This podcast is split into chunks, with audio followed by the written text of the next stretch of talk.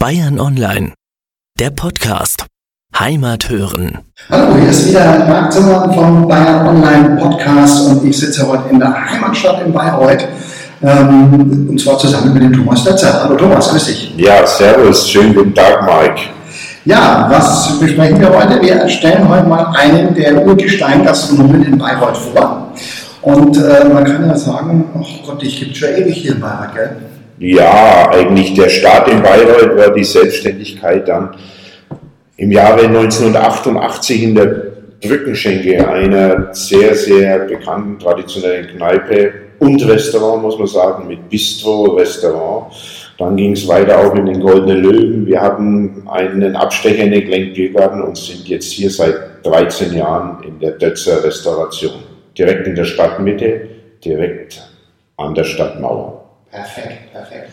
Ja, den Brückenschenkel kenne ich noch. Wir haben da als Studenten dann so gediegenen Essen gemacht, weil wir da hinten so ein Nebenzimmer hatten mit so einem ganz langen Tisch, ja, wo man so mit acht oder zehn Personen dran sitzen konnte und praktisch wenn abgeschieden war. Und das war für uns damals sensationell. Und damals praktisch unser, sozusagen unser Semestergeld auf den Kopf gehauen mit einem richtig guten Essen, mit einem Mehrgangmenü. Ich glaube, damals schon vier, fünf Gänge aus. Das war echt super. Ja, und ähm, du bist jetzt seit wie vielen Jahren hier drin? Im 13. Jahr jetzt. Im 13. das ist ja also meine Lieblingszahl, ehrlich gesagt. Ja, meine ja, Lieblingszahl, da haben wir die besten Noten geschrieben. ähm, was zeichnet des Dötzers aus? Ja gut, des Dötzers wurde so eine, eine Geschichte, die unsere ganze Kochliebe und Gastronomieliebe zeigt. Das heißt, wir kochen fränkisch, wir kochen mit heimischen Produkten, wir kochen aber auch mit meinem Steckenpferd, mit der italienischen, mit der französischen Küche, also mediterran, es gibt aber Crossover-Gerichte und unsere Liebe ist natürlich auch der Wein. Wir haben ca. 80 bis 100 Sorten Wein auf der Karte, wo wir uns ein bisschen auch drin verliebt haben, ob das jetzt heimisch ist, ob das Italien, ob das neue Welt ist, ob das Frankreich ist. Und das ist einfach so ein, ein bunter Mix von, von Sachen, die uns in unserer ganzen Gastro-Karriere ein bisschen immer beschäftigt haben. Und das haben wir in unserem eigenen Haus dann so in der Dötzer Restauration doch mehr oder weniger verwirklicht. Ja, ihr habt hier mehrere Räume, große, kleine. Man kann ähm, Familienfeiern hier machen. Ja, eine, ja, ich würde fast sagen, mit einer der schönsten Terrassen bei Bayreuth im Restaurantbereich. Ja, ähm, auch unten kann man dann noch sitzen unter so einem Art Baldach. Ja. Das ist ja alles wunderbar. Ähm, wie fängt denn so ein Gastrotag für dich an? Naja, der Gastrotag ist eigentlich schon der der frühe Vogel, so weiß der fängt die Geschichten. Wir haben unsere Lieferanten, wir müssen einkaufen, wir haben natürlich auch äh, eher die Geschichte, ja, man hat sein Büro zu machen und das muss alles in der Früh und dann geht's ab in die Küche, so gegen halb zehn, zehn und ähm, ja, die Vorbereitungen, die Kocherei, die äh, Gäste anrufen, wie läuft der Tag ab, was hat man denn für Veranstaltungen, die du gerade schon angesprochen hast, in unseren Nebenzimmern, in kleinen, in den größeren. Und mittags gibt es das Mittagsmenü vorzubereiten, für abends die Abendkarte. Also es ist durchaus immer was zu tun in der Gastro. Ja, das ist bekannt, wenn man schläft ja. oder einfach zu wenig. Ähm, Mittagsgericht, also sind ja sehr viele Bayreuther auch bei der Ordination, sage ich mal, ja, ja. die dann da ein durchaus günstiges Drei-Gänge-Menü ja. äh, zu sich nehmen. Äh, sehr vernünftiges Preis-Leistungs-Verhältnis und du sitzt einfach auch schön. Ähm, vielleicht noch zu deiner Werdegeschichte. Wo hast, wo hast du als Koch angefangen oder hast du was anderes gelernt? Ja, die, die Familientradition war die Selbstständigkeit. Wir hatten einen, einen Gasthof äh, mit, mit Pferden sogar damals in der Fränkischen Schweiz, die Eltern. Und so ging immer schon natürlich von klein auf musste man helfen, Bier zapfen, Flaschen sortieren, etc., etc., einfach solche Sachen. Und das hat einen schon immer interessiert. Und die, die, eigentlich meine Mutter hat mich so zum Kochen gebracht. Und je mehr und je größer hat man gesagt, naja gut, das interessiert dich schon. Und sie hat gesagt, gut, dann gehen wir mal zum Pfeiler, dann kannst du mal das Lernen anfangen. Das war jawohl. In der Traditionsrestaurant ja, in der Fränkischen Schweiz. Und man hatte dort eine schon wahnsinnig interessante Lehrzeit. Also es ging von damals noch, man musste ja die, teilweise die Wildtauben selber schlachten. Man musste die Sachen selber zerlegen. Wir haben damals die erste Eismaschine gehabt mit, mit die französische, die man noch richtig mit Eis und Salz gemacht hat und so weiter. Also es war eine sehr, sehr interessante Lehrzeit bei sehr, sehr tollen Lehrherren, muss ich sagen. Ich habe sie sehr gemocht. Und ähm, ja, und über diese Pfeilergeschichte ist man dann natürlich in die eine oder andere Station ein bisschen rumgeschaut. Aber ich habe mich dann nachdem ich nach Bayreuth zurückgekehrt bin, relativ bald, also mit 26 oder 27 Jahren schon selbstständig gemacht, eben dann in der ja. Hat er da mal einen Stern gehabt? Das weiß ich jetzt gar nicht. Ja, der Michelin-Stern kam, ich denke, ich hatte ausgelernt so in den 80ern, ja, und da kam ein ganz, ganz ähm, toller jung, jüngerer Mann noch, der Roy, der hatte damals schon in der tollen Gastroszene Erfahrung, den hat er sich geholt auch, muss man sagen. Und dann kam es zum Michelin-Stern, den sie, denke ich, über 20 Jahre dann gehabt haben. Ja, und äh, ja, auch mit großem Erfolg mit der Wildkräuterküche. Das hat man dann auch ein bisschen gelernt. Und was man natürlich dort mitgenommen hat, war die, die Echtheit und die Frische der Produkte. Und da haben die wahnsinnig drauf gesetzt. Und das hat einen auch, egal wo man in die Stationen hingegangen ist, das Leben schon ein bisschen geprägt. Welche Stationen haben es noch benötigt? Ja, naja, wir hatten, wir hatten damals in, in Muckendorf ging es in den Goldenen Stern. Wir hatten in einem Restaurant in der Schweiz einmal eine Station und äh, in Frankfurt ganz kurz. Aber der Hauptaugenmerk war schon immer die Heimat, ein bisschen die Verbundenheit in Bayreuth. Dann zum Schluss in der Eule damals war ich Küchenchef und dann habe ich aber die Selbstständigkeit bevorzugt, weil ich gesagt habe, ich will meine eigenen Sachen doch mehr machen. So eigentlich schon immer das Ziel. Ja. ja. Und das, also, nimmst du jetzt praktisch alles das, was du gelernt hast, sozusagen. So ist es, ja. Hinein und man schmeckt ja auch bei dir die Frische der Produkte, die Regionalität ist ja auf deiner, findet sich auf deiner Karte wieder. Ja. ja. Und das ist ja, macht ja auch sehr viel Spaß. Ähm, das reicht ja nicht so normale Restauration reicht ja irgendwie nicht. Ne? Du hast so ein paar Highlights im Jahr mit ja. verschiedenen Abenden, verschiedenen Watching-Hast. Ja. ja ähm, ganz besonders stolz bist du auf deine Veranstaltung. Ja, es ist, ähm, weiß nicht, ob du die italienische Nacht meinst oder so, ne? Meinst, was meinst du? Meinst du in France? Ja. Das ist, ähm, ähm, unser, unser, eigentlich unsere Erfindung, die wir hier gemacht haben. Äh, meine Frau hat damals zu mir gesagt, du spinnst, du kannst nicht am Tag vor Heiligen Abend ein Event machen mit fünf Gängen, wo doch die Leute dann Weihnachten alle zu Hause essen und machen und tun und kochen und müssen. Und ich habe gesagt, nee, das probieren wir aus und haben uns einfach ein paar Kochkollegen wie Hermann Pflaum, wie Wolfgang Hauenstein, wie ähm, den Mike Weigel eingeladen, haben einfach mal angefangen. Angefangen haben wir mit 40 Leuten und jetzt ist es dann immer ausgebucht. Ja, das ist seit zehn Jahren, jetzt sage ich mal aus dem Bauch raus. Und das ist so eine tolle Geschichte, auch die die Leute so mögen. Es ist einfach ein bisschen ein Unterschied zu den anderen Mottoabenden oder Weinabenden, weil es sehr familiär ist. Man kennt sich sehr und die Leute sind so, ja, vielleicht, wie soll man sagen, weihnachtlich entspannt schon. Ja, ja, ja. Und das macht natürlich einen Charakter und einen Flair von so einer Veranstaltung aus. Ja, äh, das ist schon was Besonderes, ja. Und man fährt selber auch ein bisschen runter dabei. Ja, trotzdem hat man das aus. Ja, es ist, äh, äh, ja, ja, genau so.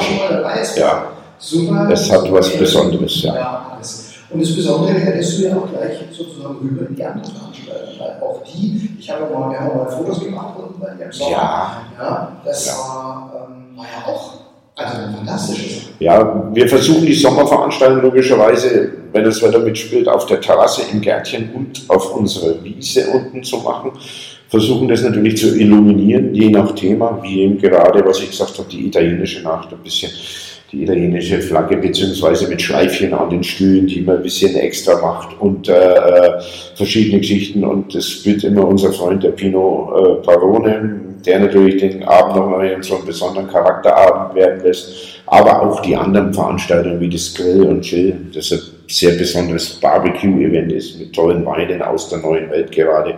Diese Weine, die zum Steak passen, sagen wir Argentinien, Chile, ja, Rotweine vom tollen Niveau, machen sowas aus. Also wir versuchen die Veranstaltungen jeden Monat schon einen anderen Charakter zu geben, sodass der Gast oder der Kunde einfach sagt, wow, das gefällt mir. Der, der sagt, okay, ich mache nicht so viel Fisch, der wird natürlich nicht an einen süditalienischen Abend gehen, sagt er, er will mehr Fleisch, dann wird das Grill und Chill sein, bestes Event sein. Wie viel Wiederholungswert hast du denn?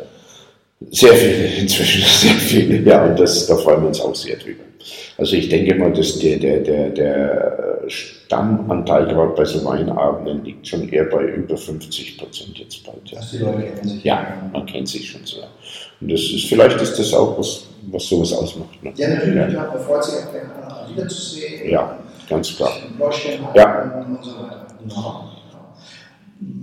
Jetzt haben wir ja schon viel durch. Was steht Zukunft an? Was hast du denn noch, was dir fehlt, was du unbedingt noch mal machen möchtest? Naja, es ist ja immer, es ist ja immer nicht, nicht so einfach zu sagen in der Gastro, die, das Rad neu zu finden, das Schwein bleibt das Schwein, die Kuh die Kuh und so weiter. Ähm, viele sind auf die neue Fleischwelle aufgesprungen. Was mir eigentlich so am persönlich ein bisschen so am Herzen liegt, ist so dieses, wie man früher hatte, dieses Miteinander. Ja, das heißt auch gerade beim Essen. Und das habe ich gemerkt, wenn man ein bisschen mal unterwegs ist, wenn man am Tisch sitzt, große Familien oder Gruppen und so weiter, dass man einfach da das Essen einstellt, verschiedene Varianten auf Platten eigentlich macht und den Leuten die Möglichkeit gibt, sehr, sehr Verschiedenes zu essen. Also nicht steif nur an einem Menü hängt, wo man sagt, das, das, das, das, das. Und das ist, denke ich, so ein Kommunikationstrend, der gerade in der heutigen Zeit ein bisschen kommen. Und da möchte ich, ich habe schon so zwei, drei Ideen, das so zu verwirklichen. Wie wir es dann im Endeffekt umsetzen können, da arbeiten wir gerade ein bisschen dran, aber das ist so ein bisschen eine Idee für, fürs neue Jahr. Und natürlich äh, ist es so, dass die, die Küche, bei der muss man immer ein bisschen am Ball bleiben. Man muss sich informieren, man muss schauen, was machen Kollegen, man muss immer mal gucken. Aber ähm, für mich ist es so, ich denke, in unserer Küche die Frische, die Konsequenz, das ist das, was mich immer wieder begeistert und auch anstachelt, dort am Ball zu bleiben. Wo informiert man sich denn als Gastronom? Naja, die, die, die Medien, wie du weißt, das Internet etc. ist natürlich eins. Dann hat man natürlich äh, äh Kollegen. Ich bin sehr oft mit der Firma Zier mal unterwegs, mache da ein bisschen Gastroberatung. Und da triffst du schon so die jetzt sage ich mal, äh, guten Kollegen, bekanntere Kollegen auch. Und dann tauscht man sich einfach aus und dann hört man schon mal genau zu, wenn man sagt, ja, was machen denn die eigentlich? Und da versucht man vielleicht ein bisschen einen Input zu kriegen oder eine Idee zu bekommen.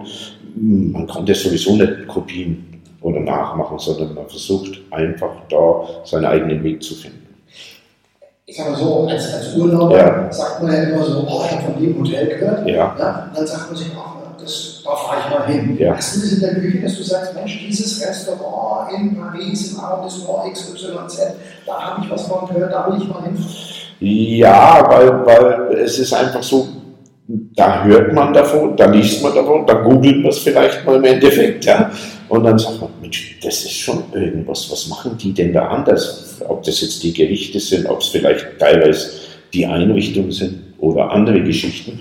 Und dann fragt man mal der eine andere, warst du schon mal ja oder auch nicht? Und dann Entscheidungen gibt es dann schon, dass man sagt, okay, man sagt zur Frau oder Kollegen oder Mensch, da müssen wir mal zum Essen hin. Egal, ob das jetzt, wie du gerade sagst, in Paris oder international, aber das gibt es auch hier bei uns um die Ecken. Da sagt irgendeiner, geh doch mal zu dem Italiener dorthin, der kocht richtig gut und richtig Fisch. Dann nimmt man sich das mal vor. Was war dein weitestes Restaurant? Ähm, das weiteste und wo wir unbedingt mal hin wollten, war eine Kollegin in Dubai. Und das habe ich mit der Firma Zia realisieren können. Das war mit dem, mit dem vegetarischen. Doch, das war die, genau, ja. ist ja sehr schade. Ja. Siehst du, du kennst das ja.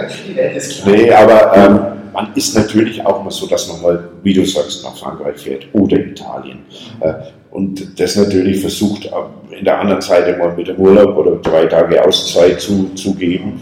Und ähm, ich hatte aber dort das große Glück, viel auf Messen mal mit in Mailand zu sein, in Paris zu sein und dass man da dann mal gut essen geht oder sich da mal irgendein besonderes Michelin-Stern-Restaurant oder sowas mal anschaut. Das ist, ja, das ist einfach unser, unser Leben und unser Beruf auch ein bisschen. Ja, das ist ja schön. Ne? Ja. Also, ab und zu mal ein Michelin-Stern-Restaurant. So ist es, ja, ja. ist ja echt eine feine Sache. Ähm, vielleicht nochmal so generell zur, zur, zur Gastronomie in der Ja. heutigen Zeit, da erinnert ja das eine oder andere. Ne? Also äh, es ist ein, ja, Es ist ein, ein Generationswechsel vielleicht da, wenn man es so äh, einfach sagen sollte oder könnte, ähm, wo die Probleme, die viele in der Fachgastronomie oder überhaupt in der, in der Wirtschaft haben, ist natürlich das Personal. Die jungen Leute wollen immer so. Die Arbeitszeiten sind das Problem, das muss man klipp und klar ansprechen.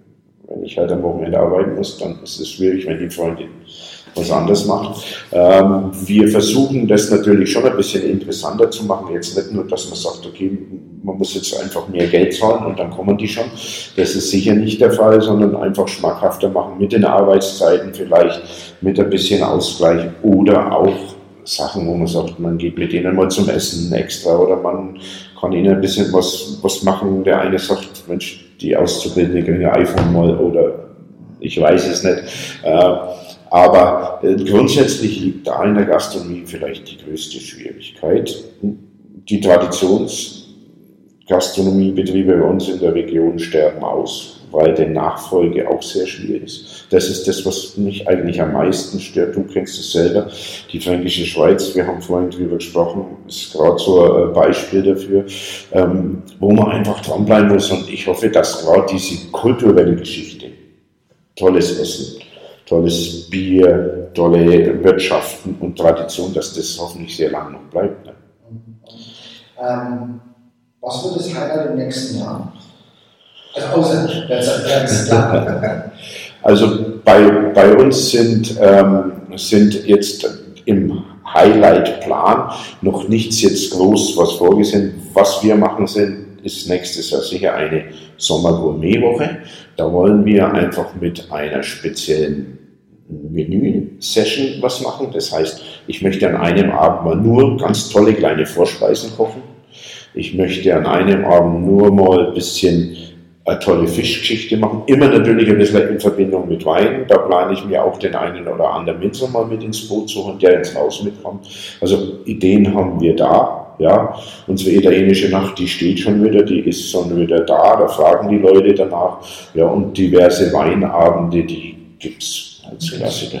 Ja. Also wir freuen uns auf ein, ein gourmetreiches 2020 ja, im Dötzer. Thomas, vielen lieben Dank für das Gespräch Ja. und viel Erfolg im nächsten Jahr. hat mich sehr gefreut. Besten Dank.